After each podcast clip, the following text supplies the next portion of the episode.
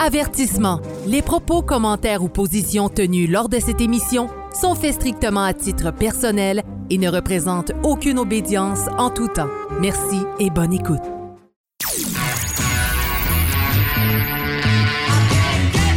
Vous êtes sur Radio Delta, la radio qui rayonne entre les oreilles.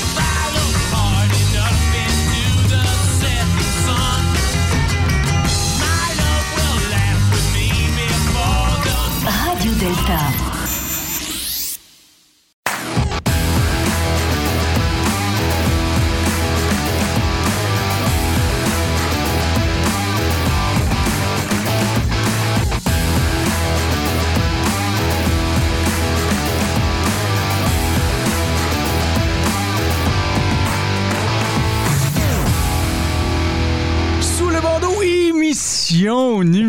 Numéro 59. Un grand merci d'être euh, présent euh, parmi nous dans le. J'arrête pas de le dire, c'est toujours le nouveau studio. Là, on est rendu, peut-être Mathieu, je pense à la version peut-être euh, 6.7.0, quelque chose comme ça. Mais là, on a quasiment tout terminé, parce que là, on a notre mur bleu aussi à l'arrière, parce que mur bleu dit loge bleu aussi, donc c'était quand même important d'avoir ce petit concept-là. Euh, comme vous pouvez voir aussi ici, on a maintenant la belle plaque sous le bandeau qui est faite en bois sur un mur de bois et notre belle plaque YouTube en plus. Donc, euh, on commence à être pas mal concept ici. Puis comme tu disais, ah, Aaron, Yves, là, on n'est pas loin d'avoir une, une lettre patente là, des réseaux français. Là. On est rendu là. Donc, c'est notre objectif. Là, on s'en va là. Donc, un, grand bonjour euh, à vous autres. Euh, Je vais commencer par Yves. D'habituellement, ça, c'est la chaise de Sylvain parce que Sylvain et Claudia ne, sont pas présents aujourd'hui, malheureusement.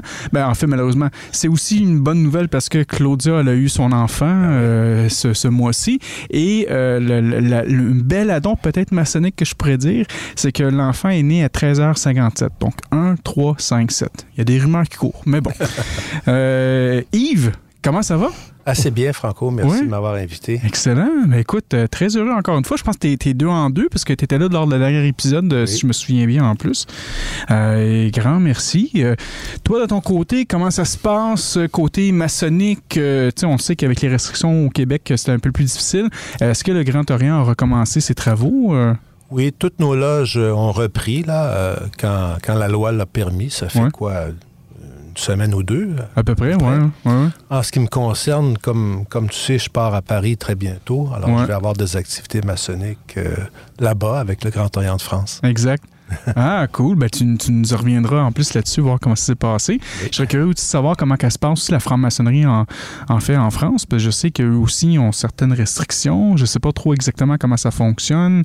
Euh, je sais qu'il y a eu, euh, en lisant les, les- Tantôt, quand je vous ai- quand j'ai envoyé les questions euh, aux, membres, en fait, aux, aux- aux auditeurs de l'émission, il y a certains qui parlaient justement de, de, de- Ils voulaient vous poser des questions sur les restrictions sanitaires. Je ne voulais peut-être pas nécessairement aller là, mais je, je pense qu'ils ont quand même certains challenges présentement, eux autres aussi, euh, en Europe, mais ce serait intéressant de, de- de voir ça. Euh, On fera trois en trois. on fera 33, c'est ça, on ira avec ça. Hey, mais merci, mon frère.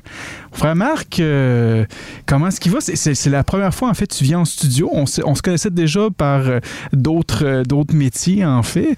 Euh, mais là, te voir parmi nous, un grand honneur. Euh, comment ça va de ton côté? Plaisir, ça va bien, ça va Ouais. très bien, Franco. Oui, là, je pense que la dernière fois que nous étions ensemble en ligne, c'était à- au Grand Temple. Oui, exactement. On avait fait l'émission euh, au Grand Temple qui était... Déjà euh, trois ans de déjà, ça. au moins. déjà trois Ah, oui. ans. C'était Oh. COVID. Oui, ça fait. Wow, j'ai pas réalisé ça. ouais, c'est vrai, ouais. c'est vrai. Ouais. T'es là avec euh, Claudia, Sylvain puis notre frère Eric. On avait rencontré, je pense, euh, Georges, qui était aussi euh, présent. Larac, oui. Ah qui était présent avec toi. Non, c'était une belle, c'était une belle émission. Faudra peut-être refaire ça aussi euh, quand les, les- les- la situation du COVID en fait sera Absolument. terminée. On pourra, on pourra regarder ça. Parce que euh, nous, de notre côté, on fait quasiment à toutes les deux, trois mois, on fait des conférences sur le web qui parlent de la franc-maçonnerie. Euh, ce serait peut-être bien justement de, de- de faire ça aussi des fois en direct euh, de- de- du temple de Montréal parce que souvent il y a des gens qui nous parlent de ce fameux temple-là, mais nous on l'explique du mieux qu'on peut, mais ça serait, ça serait bien de- de- d'avoir euh, peut-être d'être sur place ou quelque chose comme ça. J'ai des bonnes connexions, je peux t'aider. Ouais, c'est- ben merci, merci mon frère. Mon frère euh, Réal, toi aussi, c'est toi c'est ton baptême là, de, de- Absolument. C'est mon baptême ton- de- ton- du studio. Là. en plus, grand maître de la grande loge Jenny aussi. euh, Oui. euh, comment comment comment comment qu'on se sent aujourd'hui? Bah, euh, non, je pense que j'étais un peu fébrile. là. C'est Ouais. la première fois que je fais ça euh, Ouais. comme ça en, di- bon, en direct. En, en di- en diffusé. Demi-direct, tout c'est ça. non, ça va très bien. Ouais. Nous, euh, la Grande Loge Annie, évidemment, on a repris euh, nos fonctions.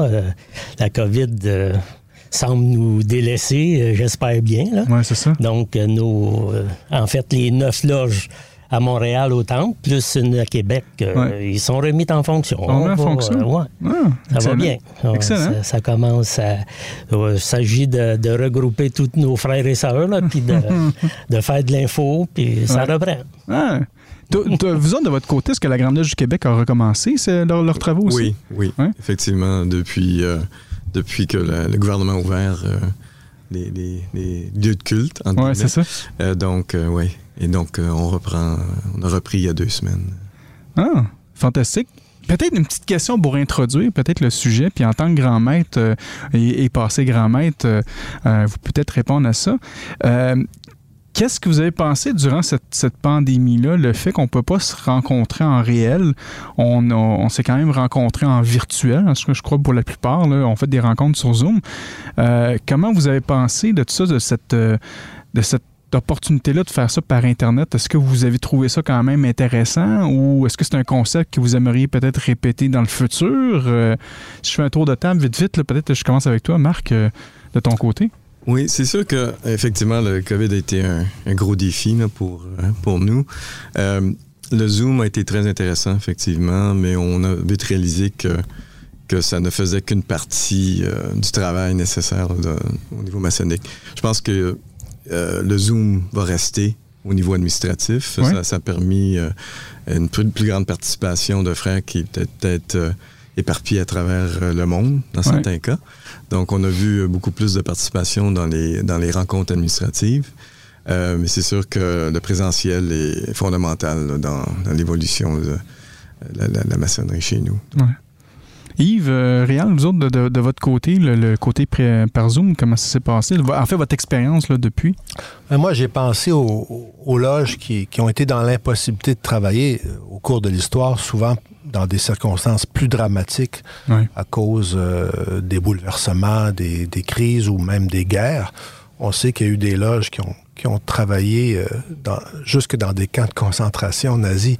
Mm. Alors, je me suis dit que on devait traverser cette, cette épreuve-là qui était sans toute proportion gardée moins, moins grave que ce que d'autres maçons ont connu dans l'histoire et qu'il fallait rester optimiste. Euh, on a fait à peu près le même constat que, que ce que Marc vient de dire au sujet des, des avantages et des limites du Zoom. Euh, J'appartiens aussi à une loge internationale, Samarcande, et ça c'est intéressant parce que le Zoom c'était euh, vraiment l'occasion de se réunir tous ensemble sur euh, plusieurs Ouais.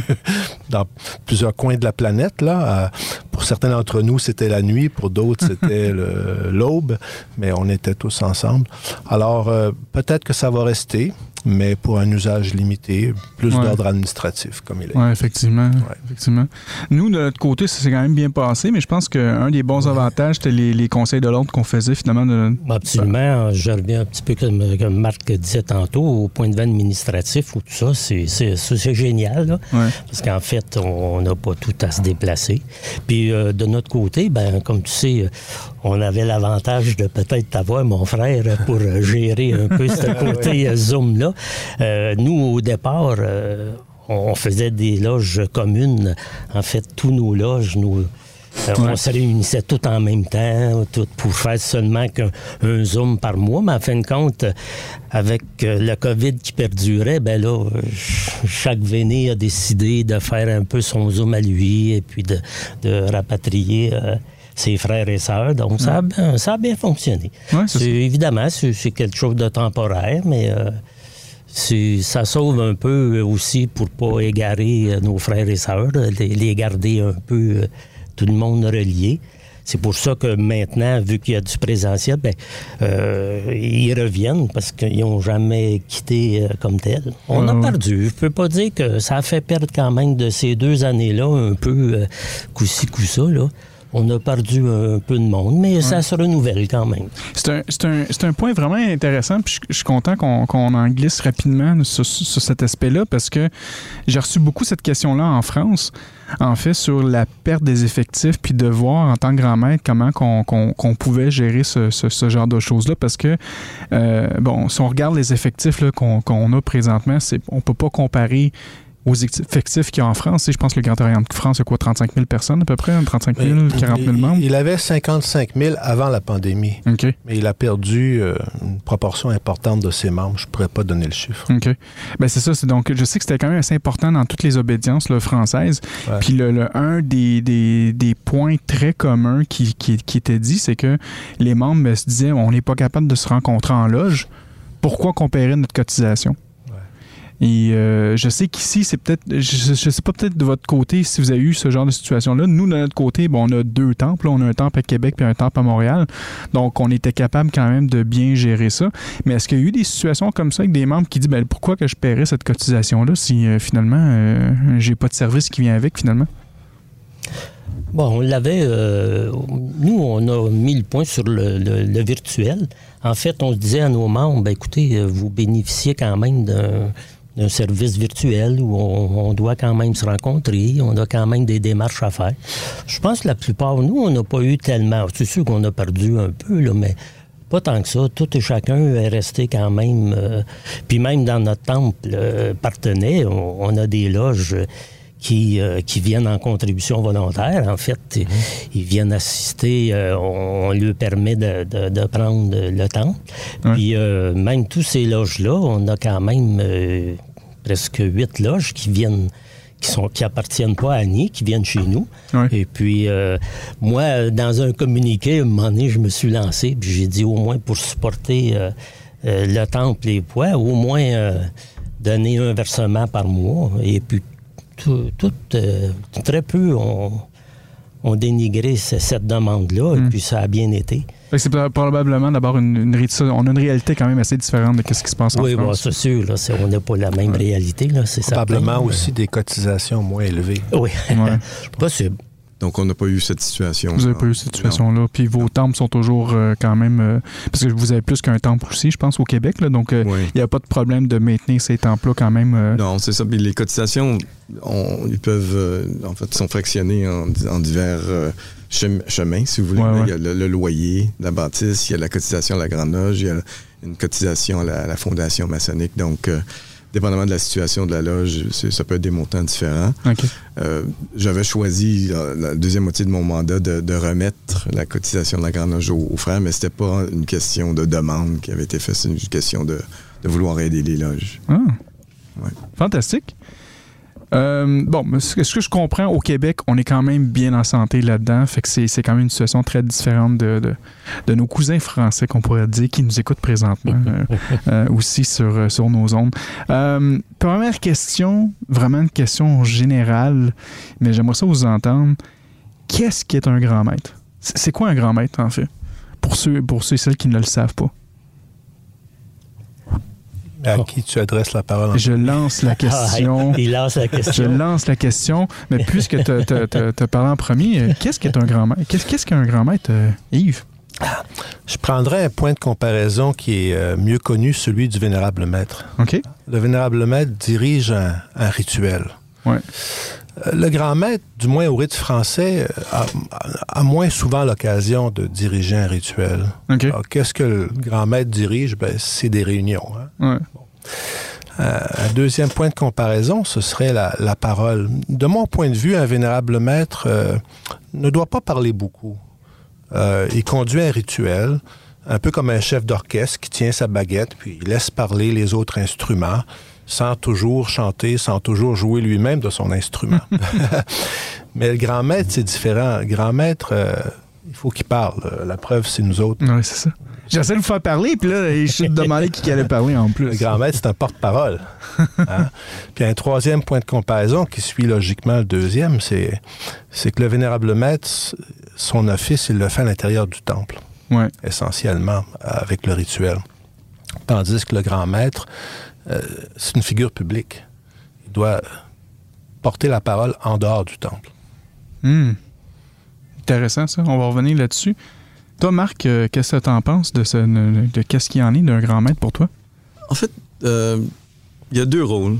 Il y a un rôle administratif. Donc, dans notre constitution, on a vraiment des points spécifiques euh, euh, qui sont les responsabilités du grand maître. Euh, donc, c'est vraiment le- la gestion de, de tous les jours de la maçonnerie. Et euh, l'autre aspect, c'est, je dirais, c'est, c'est plus le leadership euh, interne et externe, comme mentionnait Yves.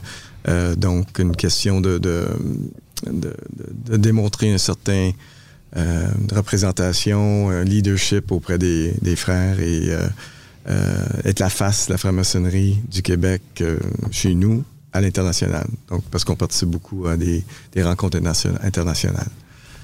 Donc, euh, c'est à peu près ça. Donc, c'est vraiment deux, deux secteurs administratifs et leadership. Oui, absolument.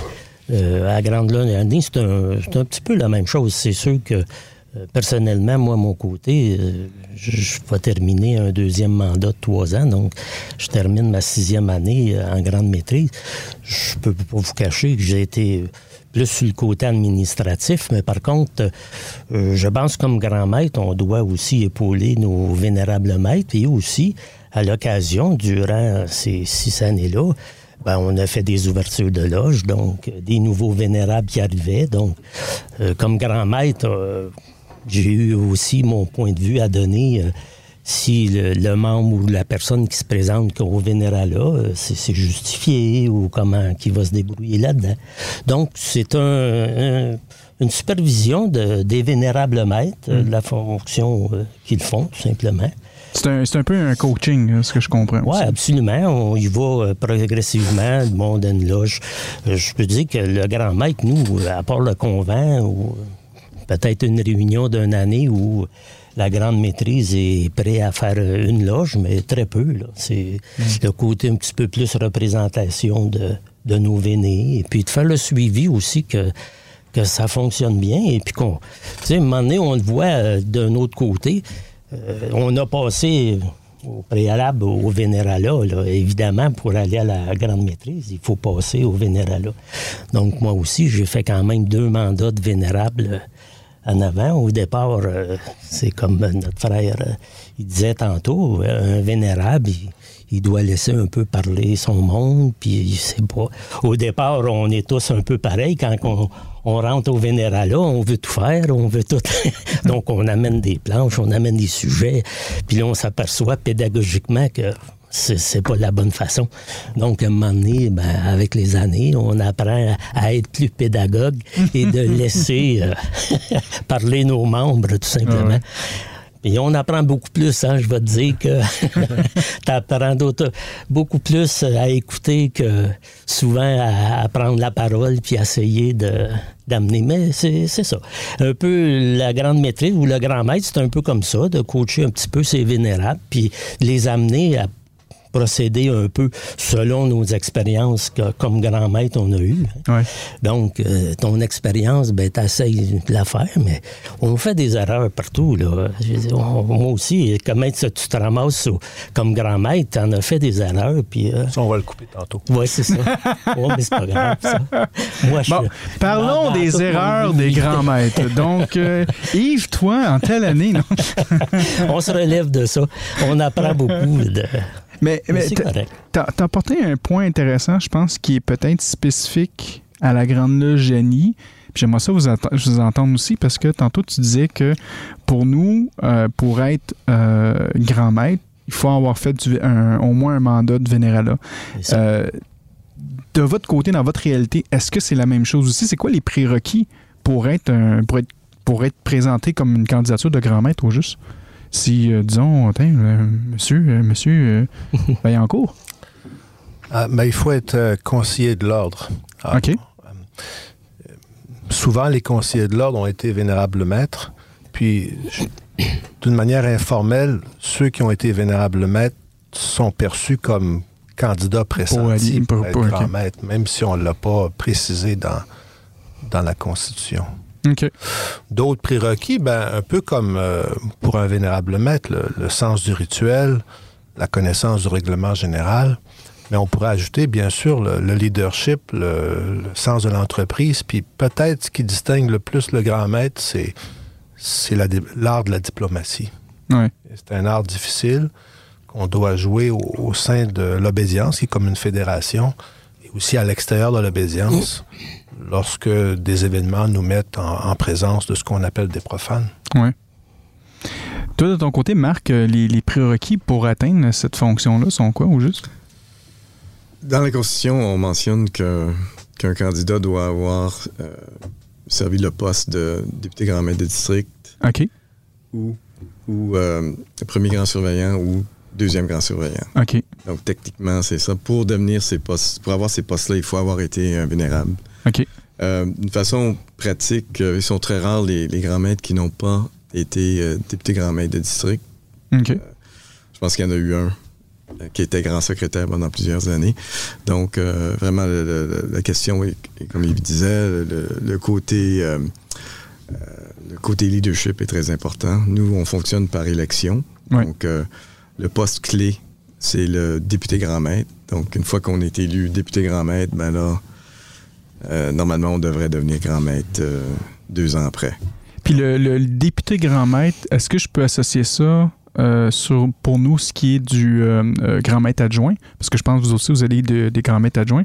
Est-ce que c'est la même chose que c'est l'adjoint au grand maître ou il y a d'autres fonctions plus spécifiques? non, ce je député? dirais que probablement comme un adjoint au grand maître. Ouais. Effectivement, ouais, ouais. Donc, quand le grand maître est absent, ben, c'est le député qui, qui prend sa place. Qui prend sa place? C'est comme au sein de la loge, le premier surveillant, si tu veux. Ouais, ouais. Ouais. À part Ah, ouais. Ah, intéressant. Euh, Puis, euh, ce- ces, ces députés-là, puis ces adjoints-là, là, je, je parle, je, je suis quand même, je suis quand même adjoint, mais je veux dire, la- comment vous le percevez, ce- ce- cette fonction-là de, de, de, de ce député-là ou de cet adjoint-là? Pour vous, vous, en tant que grand maître, euh, c'est quoi vous vous attendez d'un bon euh, euh, député ou grand maître adjoint? Moi, je vais prendre des notes pendant ce Ben, temps-là, là, pour être sûr que je ne Ben, manque pas ma chatte. Là, mais... ben, à la Grande Loge Annie, en fait, si je peux me permettre de prendre la parole, le- chez nous, c'est assez récent qu'on a des adjoints à la grande maîtrise, là, Ouais. au grand maître. C'est depuis le, le dernier convent, donc c'est très récent. Évidemment, on a euh, un adjoint euh, grand maître pour des fonctions extérieures et puis intérieures. Donc, on a... je suppose qu'on peut le nommer, là, mais en tout cas, Le- notre frère, les, les grands maîtres. euh, Ah oui, c'est déjà, déjà identifié, ça. Ils ont pas déjà, ils ont Ouais. déjà euh, dévoilé le. Ouais. euh, il y a Sylvain et toi, Franco, qui est à l'extérieur. Donc, si le- vos fonctions, ils ont différentes. euh, vous avez différentes fonctions à organiser. Moi, j'ai grandement apprécié aussi euh, Sylvain euh, comme grand maître intérieur, où il y a des où il y a des communiqués ou des choses à, à faire à ces euh, vénérables maîtres ou vraiment dans l'obédience active. C'est important de le faire. Euh, sur mon côté, je suis plus sur le côté administratif, mais le côté aussi rituelique ou quoi que ce soit, ben, ça donne aussi euh, une autre vision aussi de la chose. Mais de toute façon, on a un conseil de l'ordre où, euh, tu sais, le grand maître, euh, c'est, si je me réfère à les années antérieures, c'est bien différent aujourd'hui que peut-être que c'était. En tout cas, je parle pour chez nous. On avait déjà un petit peu le côté un petit peu plus di- dictature, où euh, les grands, euh, les grands maîtres euh, avaient. euh, c'est eux qui réglaient. qui- c'est ça, qui- ça, ils réglaient toutes les affaires. Maintenant, ben, on a un conseil de l'ordre. Moi, mon vote euh, ou ton vote au sud d'un frère est autant de valeur que le mien, là, tout simplement. Donc, c'est un organe. Il faut le mettre, euh, je pense, aujourd'hui, euh, mettre la maçonnerie comme ça et non comme une dictature ou quelque chose qui est. Plus une monarchie, peut-être. Bon, ouais, pas de dictature. constitutionnel. C'est ça. Ouais.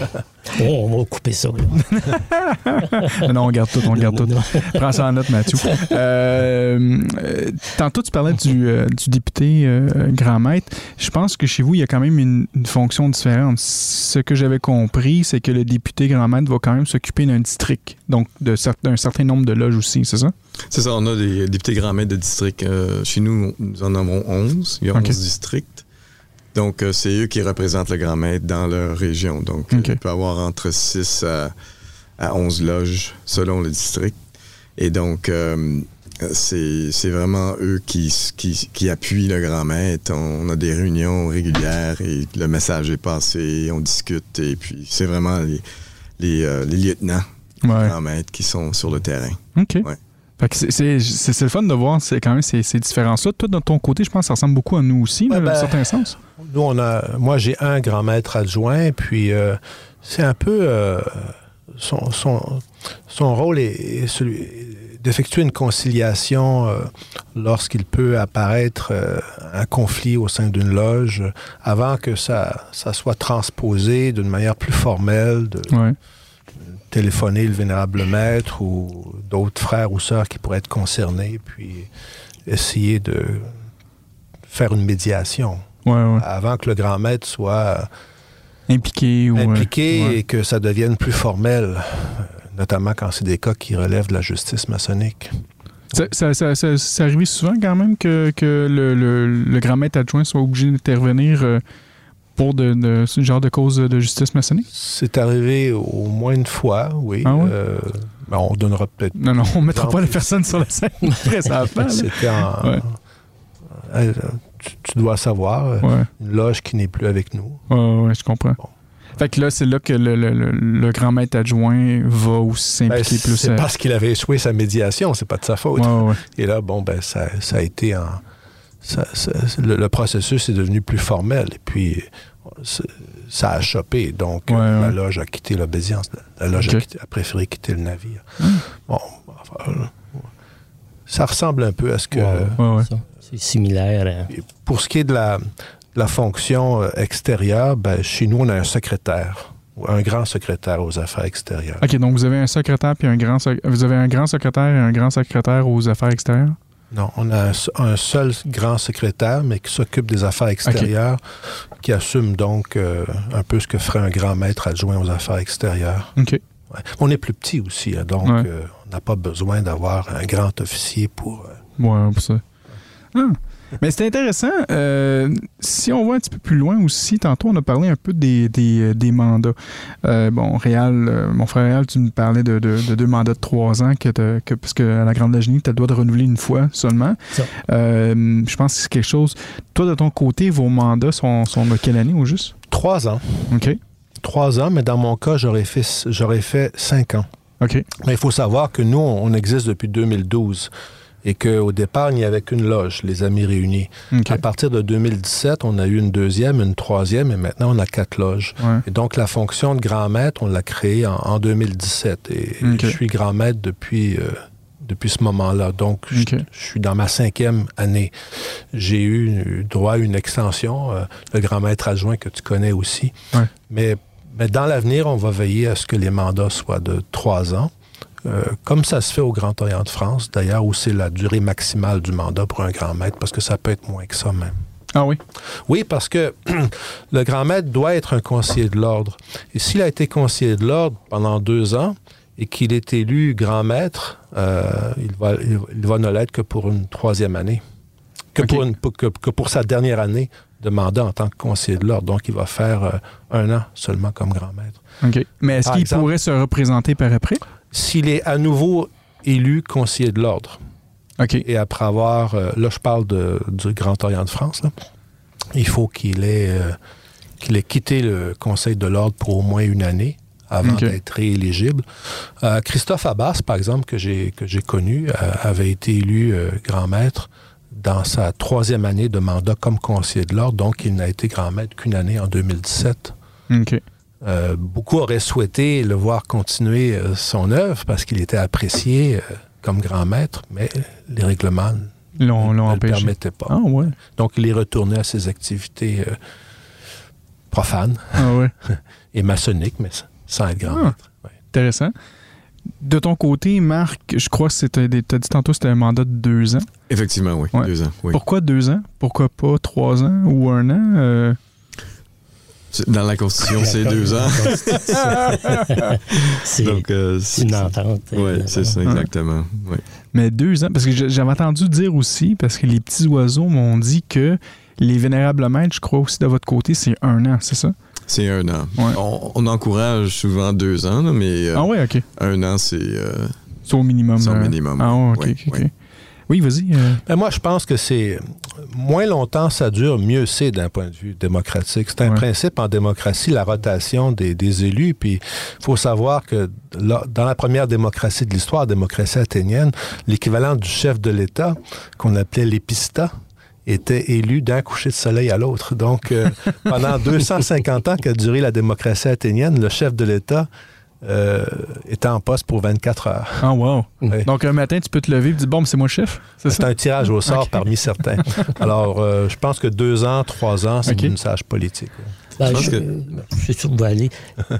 Non, je disais que euh, pour les mandats, c'est important de- au niveau de l'année de préparation avant de tomber. Parce que deux ans, ça peut paraître long, là, mais c'est vraiment, ça passe vite. Ah, oui. Et euh, si on n'est pas bien préparé, la première année, ça devient une année d'apprentissage, puis on n'a pas la chance d'implanter euh, ce qu'on veut faire. Et puis donc, euh, cette année de préparation est vraiment importante, au moins deux ans de, préparation. ouais. Ben, surtout, si on parle de deux ans, ça veut dire que, comme tu dis, tu as, de la préparation, mais tu as aussi un moment que tu dois te donner pour passer au prochain, j'imagine. Parce Ouais, que tout à les- fait. il y, a- Ouais. il y a tout ça aussi après. Là. Je pense pas qu'on doit laisser. euh, Non, le dernier six mois, effectivement, c'est de préparer son départ. Fait que finalement, ton mandat, c'est un an et demi. c'est à peu près ça. Ben, ben, T'étais t'étais impliqué dans les, le, le dernier six mois du précédent, Ouais. mais euh, effectivement, non, c'est- ça va vite. Ça va vite. C'est- Ah, c'est les constitutions qui nous disent chez nous aussi. La Constitution nous dit qu'on a un mandat de trois ans, mais à tous les convents annuels, on, redemande un vote euh, d'approbation pour euh, continuer pareil. Exact. Fait que déjà. Ouais, c'est la même chose pour si, vous euh, aussi. ouais. Si euh, dans, dans l'année où il y a eu euh, des choses, peut-être que le grand maître il peut se faire retirer. euh, S'il Ouais. demande un vote de confiance, il, il- il ne l'a pas. là. Bien sûr. C'est- Ça t'est déjà arrivé dans, dans, dans votre histoire que justement, euh, que, ben, peut-être pas pour toi, parce que toi, tu étais tout seul, là, mais est-ce que tu as déjà entendu ça, justement, peut-être au Grand Orient de France, un moment donné, où qu'il y a eu euh, quelqu'un qui a demandé un renouvellement, puis finalement, il l'a pas obtenu? Je ne pourrais pas dire. Tu saurais pas dire. hein? Ouais. Vous, de votre côté, c'est le deux ans, mais est-ce que c'est Ben, en le fait, deux c'est une élection, une élection à tous les ans. Donc, euh, en principe, si un grand maître ne fait pas la job, Ouais. il pourrait être remplacé. Mais euh, c'est, c'est- je ne l'ai jamais vu, j'en connais pas des, des situations où il y a d'autres qui se sont présentés lors de la deuxième année du, grand maître. Donc, c'est toutes des- C'est, c'est là en théorie. C'est tous des bons grands maîtres, ça veut dire. C'est ça, qu'on peut, peut comprendre là-dedans. C'est parfait, ça. Euh, j'ai, on, on a quelques, en fait, on a fait, on a fait, on a quelques questions du public euh, que j'ai vraiment trouvé euh, super intéressantes. Puis j'aimerais ça vous partager en fait.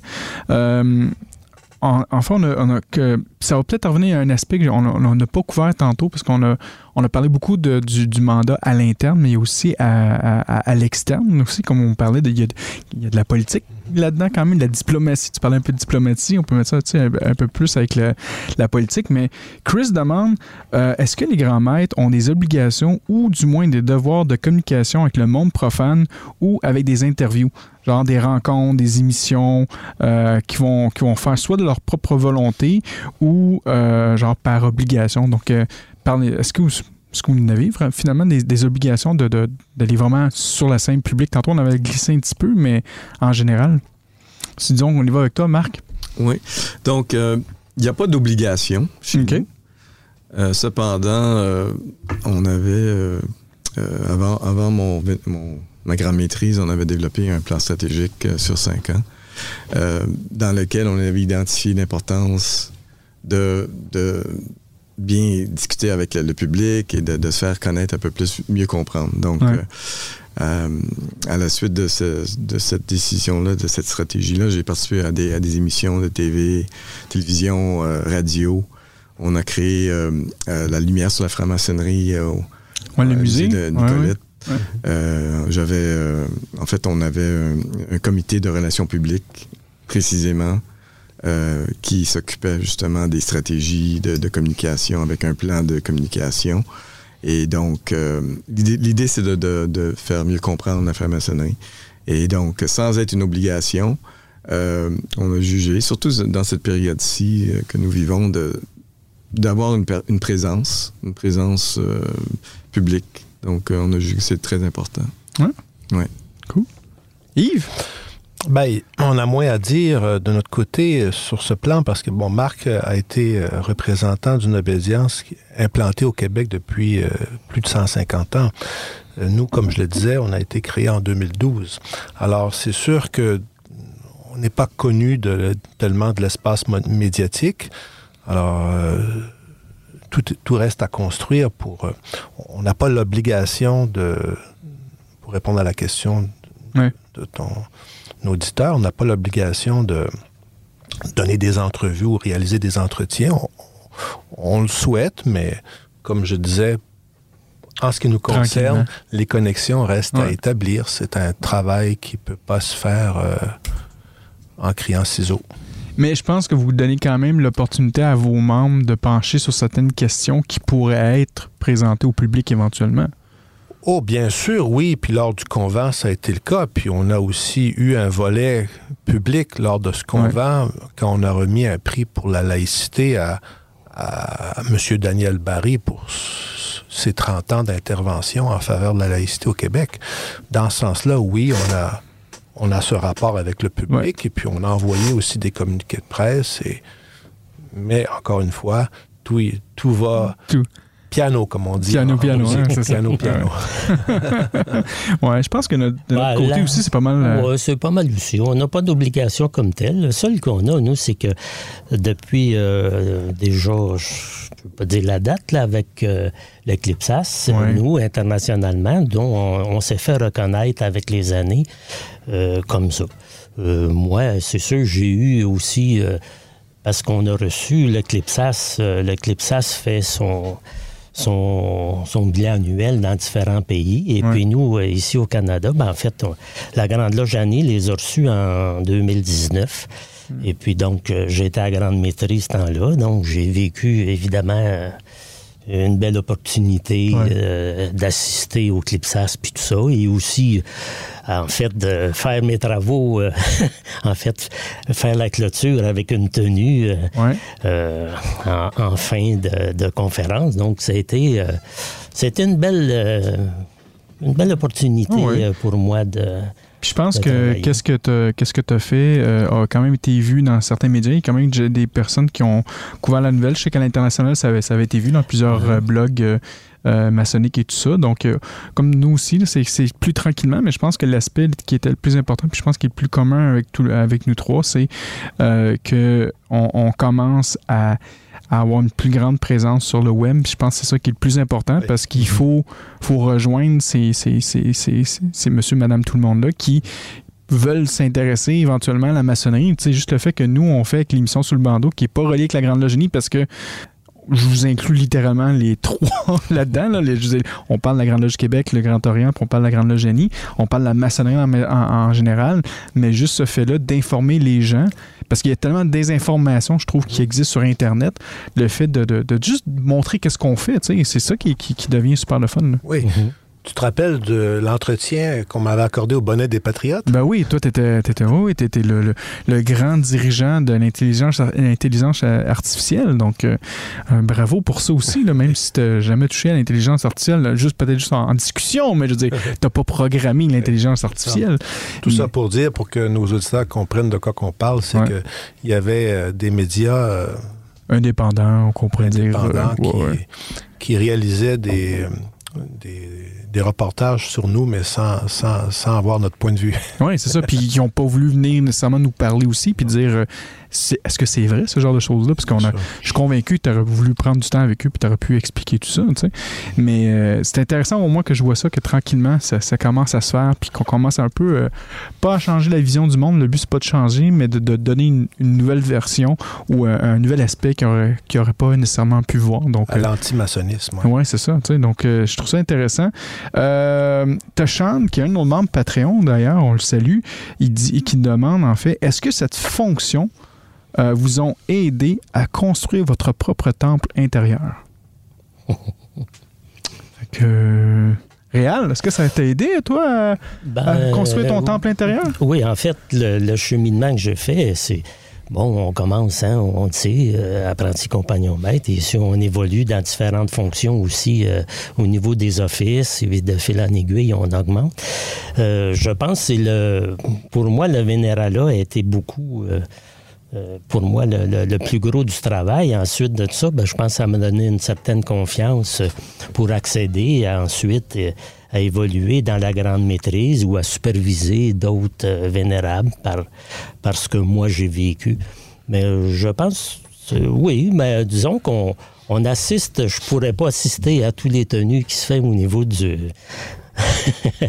comme grand maître, euh, tu sais, euh, assister à l'Orient toutes les fois. euh, écoute, on a quand même huit loges à deux tenues par, par mois, donc ça ferait bien des, des semaines bien chargées. Ouais. Mais évidemment, quand je peux, d'assister et puis d'écouter ce qui se passe en loge, ça me nourrit encore à- autant que j'ai été apprenti compagnon maître, peu importe, ça me nourrit davantage.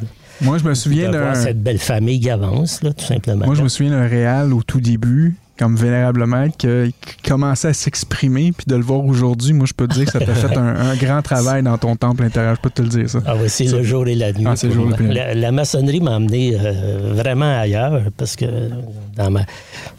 dans- vraiment. euh, J'étais menuisier, charpentier, tu sais, fait que dans le fond, je me servais d'à peu près tous les outils, mais j'en ai compris le concept après. tous ces outils, je me suis servi pendant 25 ans de ma vie à travailler.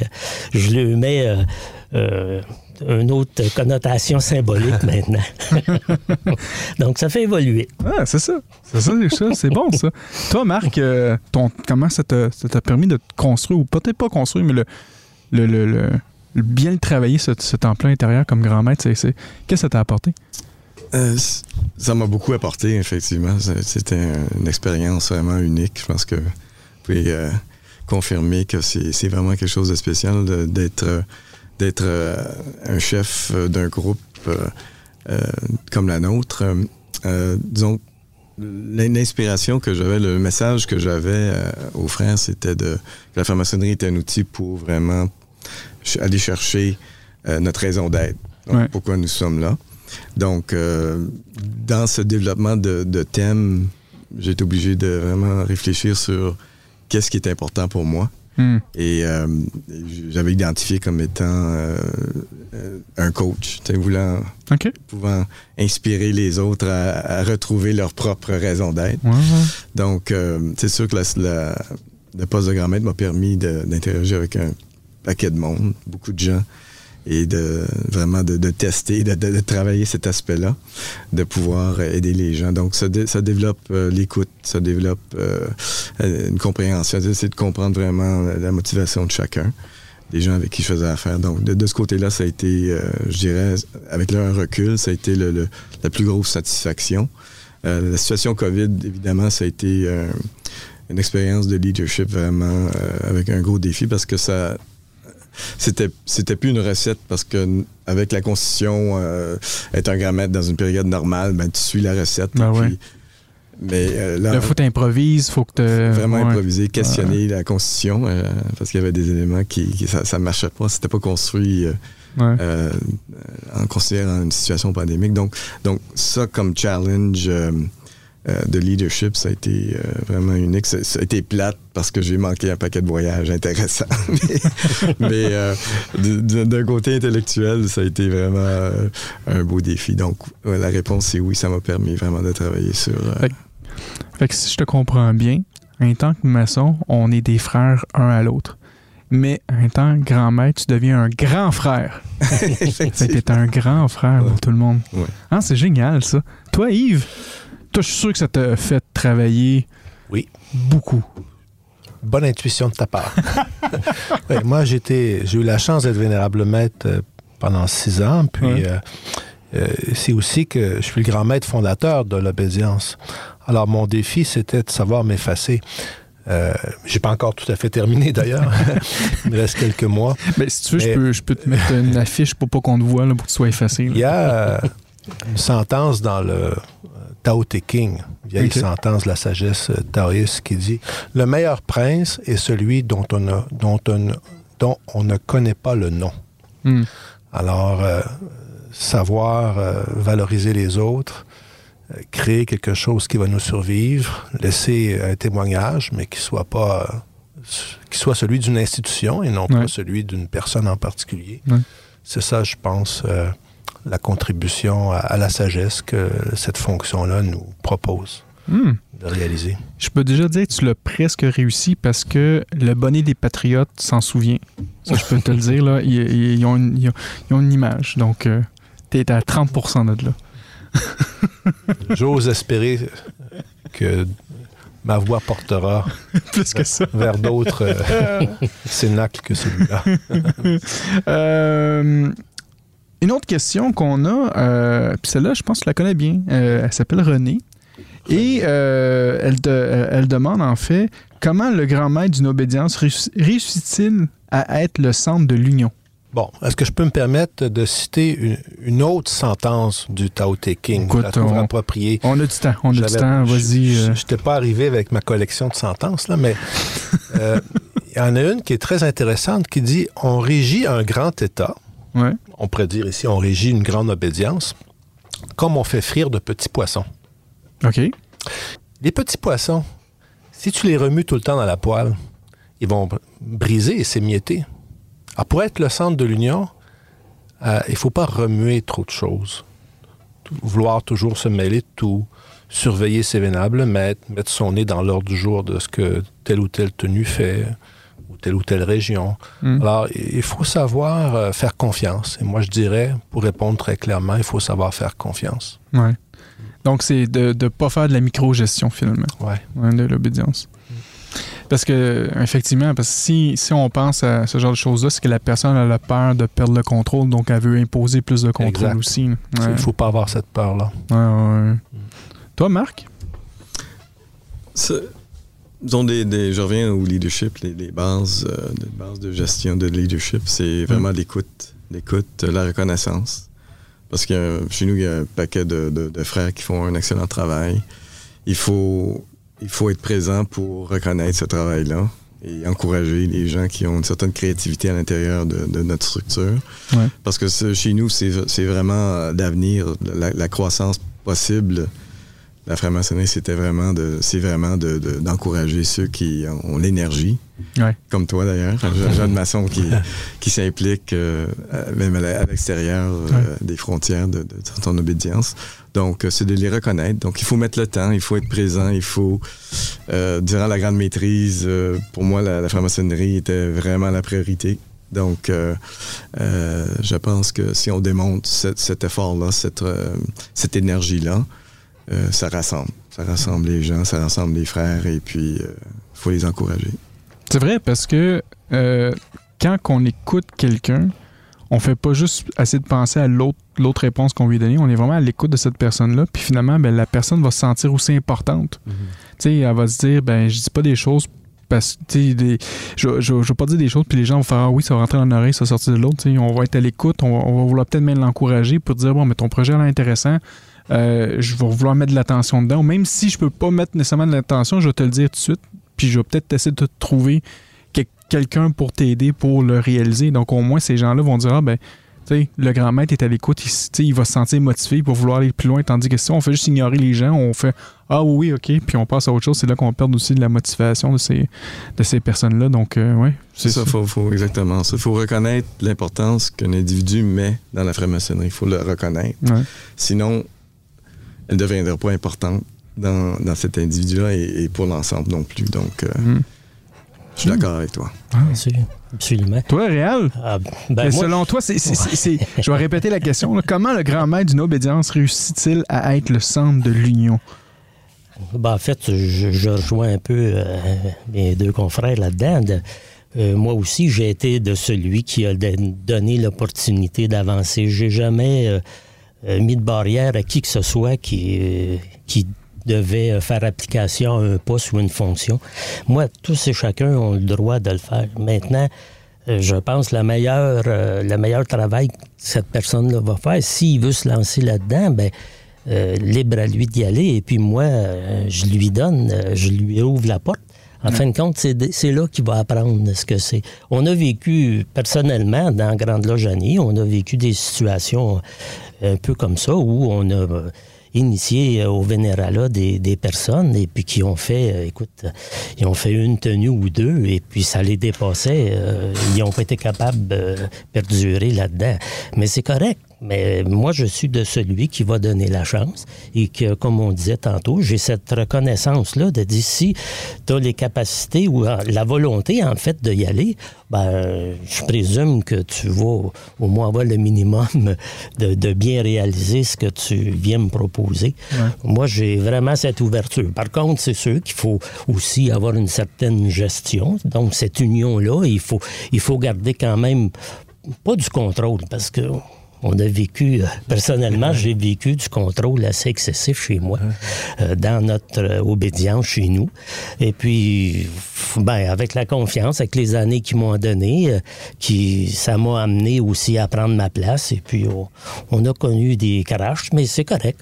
Ça fait partie de l'évolution. Puis, si moi, je laisse la chance à tout le monde, mais par contre, il faut que tous les vénés ou quoi que ce soit, il faut qu'il y ait une synergie, il faut qu'il y ait une continuité maçonnique. Le rituel est important. c'est une école, la, maçonnerie, donc on ne mm. peut pas laisser non plus aller euh, tout et chacun faire ce qu'ils veulent. On a un certain contrôle, une certaine union dans tout ça. C'est notre fonction un peu de, de gérer, mais de gérer sans, sans mettre des directives tout le temps, puis imposer ou quoi que ce soit. Parce que quand c'est imposé, puis tout ça, ça te rejoint pas, ben, à un moment donné, il y a du chaos, puis ça fonctionne pas longtemps. Il y a beaucoup d'obédiences euh, qui ont fait ça, même des grands maîtres qui sont arrivés en haut euh, avec, euh, bon, on reste... C'est sûr que pour moi, l'humilité, et puis c'est moi, j'ai appris ça euh, quand j'ai fait euh, dans mon vénéralat. L'humilité est importante dans tout ça. Tu que mm. le, maçon qui est assis sur une colonne, pour moi, euh, il est aussi important que moi qui étais à l'avant. Tout simplement, tu as la même parole que moi j'ai. Tu as le droit de la, à différents degrés de l'apprendre et puis de, t'imposer ou d'imposer ta vision et de la partager, tout simplement.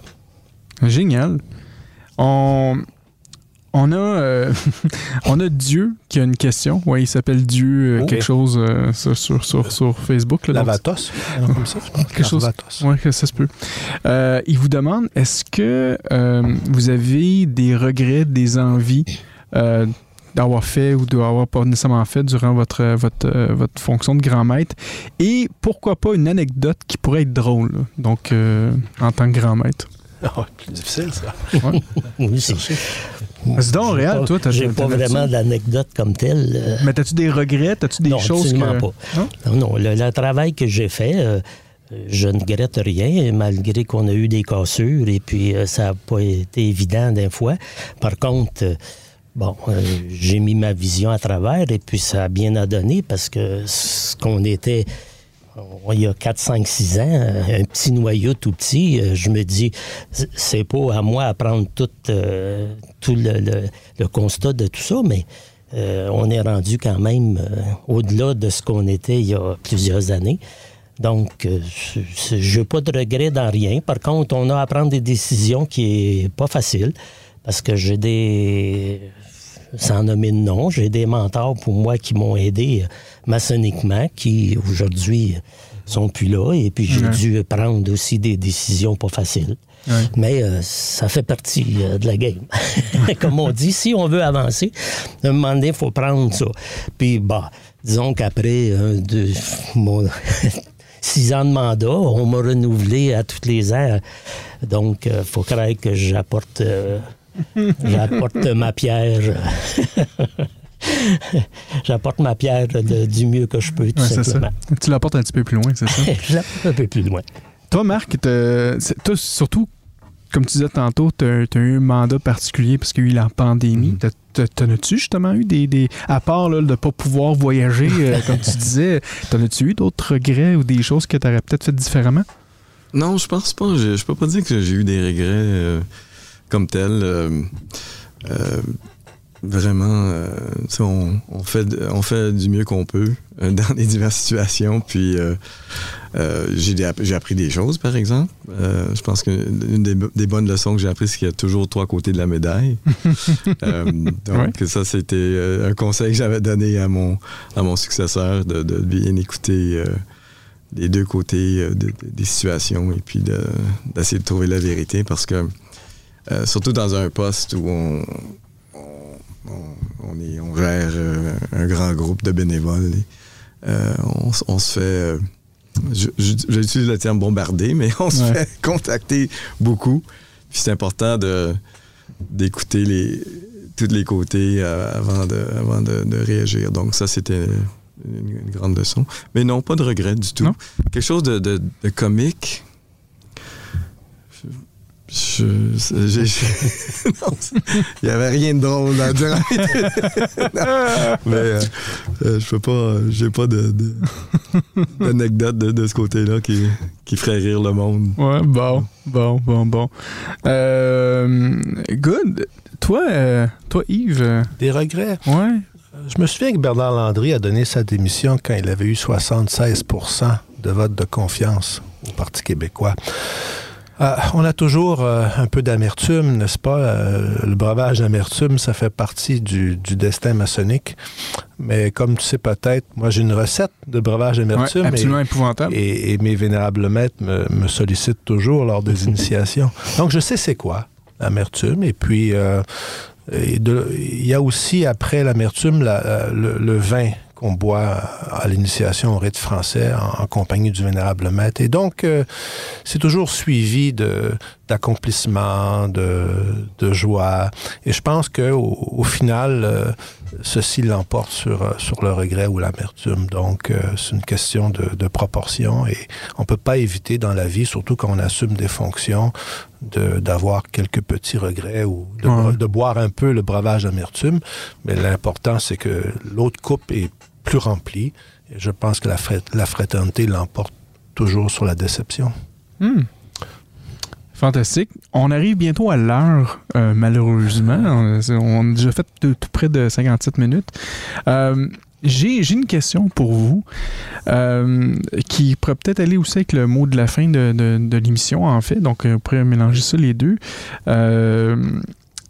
si vous aviez un conseil à donner au futur grand-mère, donc à la personne qui va passer après vous, euh, quel serait ce, conseil-là? Et euh, pour toi, ben, bon, tu l'as déjà passé, mais disons que disons qu'il ne serait pas là. Disons que tu aurais un conseil à donner à, n'importe quel futur grand-maître qui voudrait être là. Euh, donc, je vais commencer avec toi tout de suite comme, comme, comme premier mot de la fin. Marc, ça serait quoi ton conseil? Il y a des conseils pratiques. Comme nous, on a beaucoup de sorties, donc de ne manger que la moitié de l'assiette. Sinon, vous allez prendre l'embonpoint. c'est classique. Hein? C'est classique. je, suis un bon exemple. Mais euh, euh, de faire sa part, c'est de. Euh, je dirais que c'est l'écoute. Vraiment, vous êtes, vous êtes le centre, si vous voulez, de la maçonnerie dans votre obédience. Il y a beaucoup de gens qui vous regardent.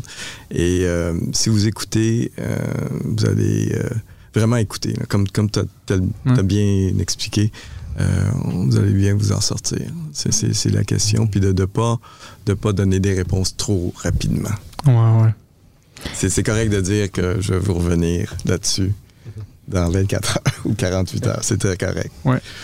Parce que les gens cherchent les réponses souvent, puis euh, on n'a pas toujours les réponses. C'est ça. Mais on peut trouver, on est des chercheurs de vérité, donc on peut, on peut trouver cette information-là. Ton mot de la fin, euh, mon frère? Ben, tout simplement te remercier, euh, Franco, de nous avoir invités. Je pense que c'est, c'est vraiment, euh, peut-être pas une première, mais parmi les, premières rencontres d'obédience différentes, je pense que on se rejoint, on a plus en commun que, que de différents. Puis je remercie de, de, cette initiative et ça fait plaisir de participer à d'autres ben, merci. dans l'avenir. Ah, ben, tu vas toujours être le bienvenu, euh, mon, cher, euh, mon cher frère. Euh, que pour moi, je l'ai déjà dit, je pense que je l'ai dit en ronde, mais pour moi, aujourd'hui, c'est un peu historique de voir ça au Québec. En France, on peut le voir quand même. Les, la Grande Loge nationale française, quand même eu, ils sont quand même parlé avec le Grand Orient et tout ça, et c'est déjà fait. Mais au Québec, pour moi, je pense quand même qu'il y a une, première de, de, faire tout ça. Donc, je suis très heureux d'être. Puis moi, je suis, comme je suis encore un jeune maçon, fait que je regarde tout ça, puis de, de pouvoir assister à ça, pour moi, c'est très touchant. Donc, un, grand merci euh, d'avoir pouvoir été euh, parmi nous. Puis, euh, c'est sûr, certains. Probablement, on va faire une autre émission sur les arts martiaux, toi puis moi, puis on, pourra, en parler en plus. Ça, ça pourrait être le fun. Mon frère Yves, toi, ton conseil et ton mot de la fin? Ben, j'ai cité deux fois le, Tao. on en a sorti un autre dans un autre ben, Je ne sais pas d'où vient cette euh, phrase euh, Il n'est pas nécessaire d'espérer pour entreprendre. Alors moi, je pense qu'un grand maître doit entreprendre euh, sans pour autant espérer des, résultats dans, l'immédiat. le mm. temple se construit, hein, puis c'est une action sur le long terme. C'est une chaîne qui vient du passé et qui tend vers l'avenir. Alors, il, faut, il faut savoir entreprendre et ça prend une certaine abnégation, puis une dose de confiance, pas d'aveuglement, mais, mais, de confiance. Le mot de la fin, ce serait, ben, le grand maître possède des décors assez euh, scintillants. Chez nous, c'est du jaune, avec de, c'est de l'or, en fait, avec des paillettes.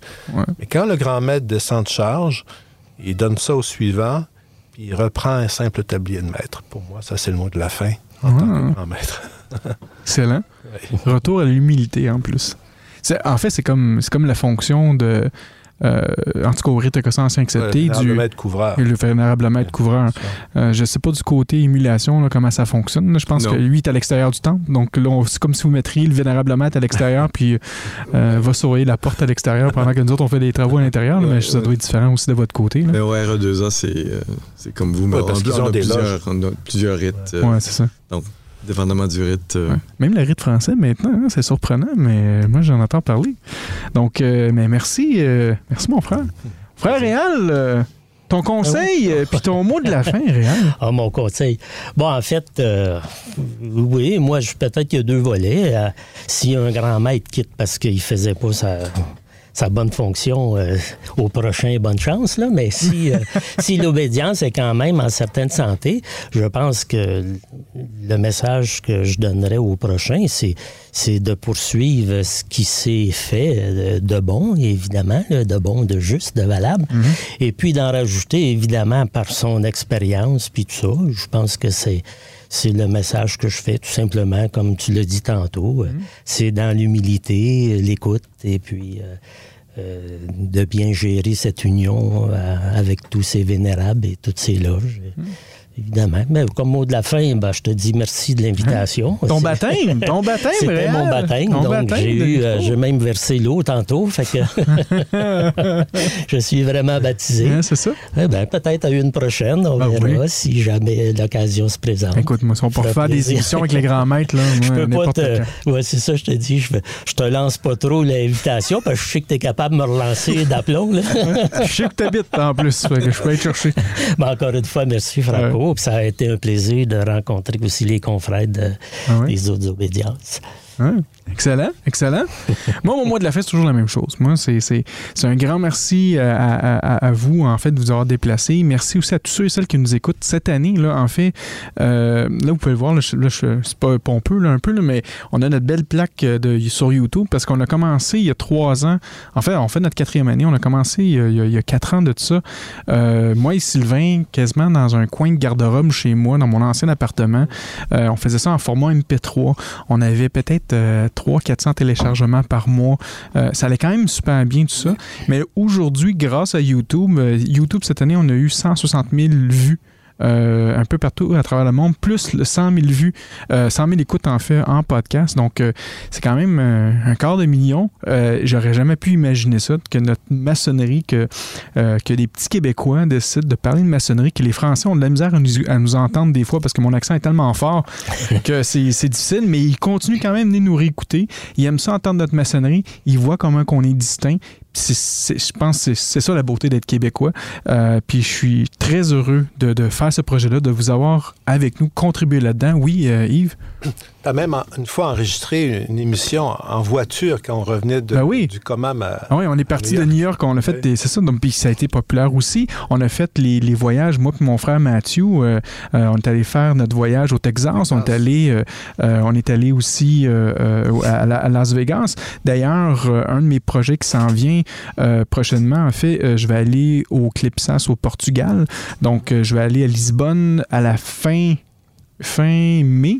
Et euh, probablement avant ou après, tout dépendant de, peut-être de, de, l'horaire de mon frère Mathieu, parce qu'il me demandait si on pourrait continuer notre voyage après.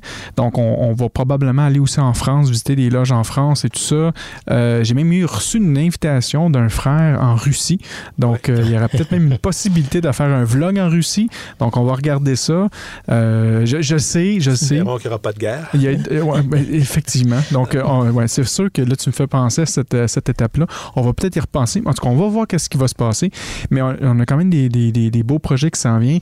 Il y a mon projet aussi de documentaire sur la franc-maçonnerie que je veux faire. Euh, le, titre projet s'appelle La franc-maçonnerie sans tabou. Donc, j'aimerais ça parler de quand même de certains aspects qui sont particuliers en maçonnerie, qui certaines personnes ont des visions sur la maçonnerie qui n'est pas nécessairement le, cas. Donc, essayer de démystifier un peu ça. Euh, donc, on va probablement commencer à faire le tournage de sous peu. Euh, et donc, c'est ça. Donc, les projets continuent à avancer. C'est fantastique. Un grand merci à tout le monde qui nous écoute. Merci à nos membres Patreon. Donc, notre page Patreon, patreon.com, barre oblique sous le bandeau. On a quatre forfaits. On a un forfait à 3 on a un forfait à 5 un forfait à 7 et le fameux forfait à 33 le maître du monde. Quand vous, quand vous devenez le très illustre patron, vous avez carrément le contrôle de tout. Littéralement, les très illustres patrons ont accès à tous mes boutons dans la console ici. Ils peuvent tout faire. S'ils veulent, ils peuvent tout changer. Donc, c'est les rois du monde. Ils ont le droit de faire ce qu'ils veulent. Mais tous ces fonds-là nous aident à avoir un beau studio, à maintenir nos serveurs avoir euh, toute la nouvelle technologie justement pour, euh, pour nos auditeurs. Donc un grand merci. Patreon.com baroblique sous le bandeau, c'est notre page Facebook, facebook.com baroblique sous le bandeau et notre site web sous le bandeau.ca. Et mon nom est Franco et je vous dis euh, à la prochaine. Bye bye.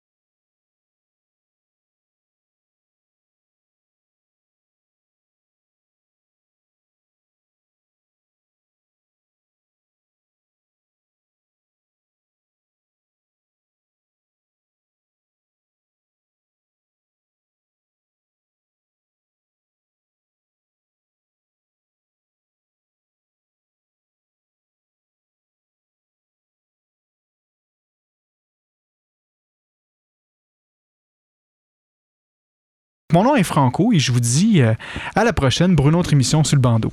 Bye bye.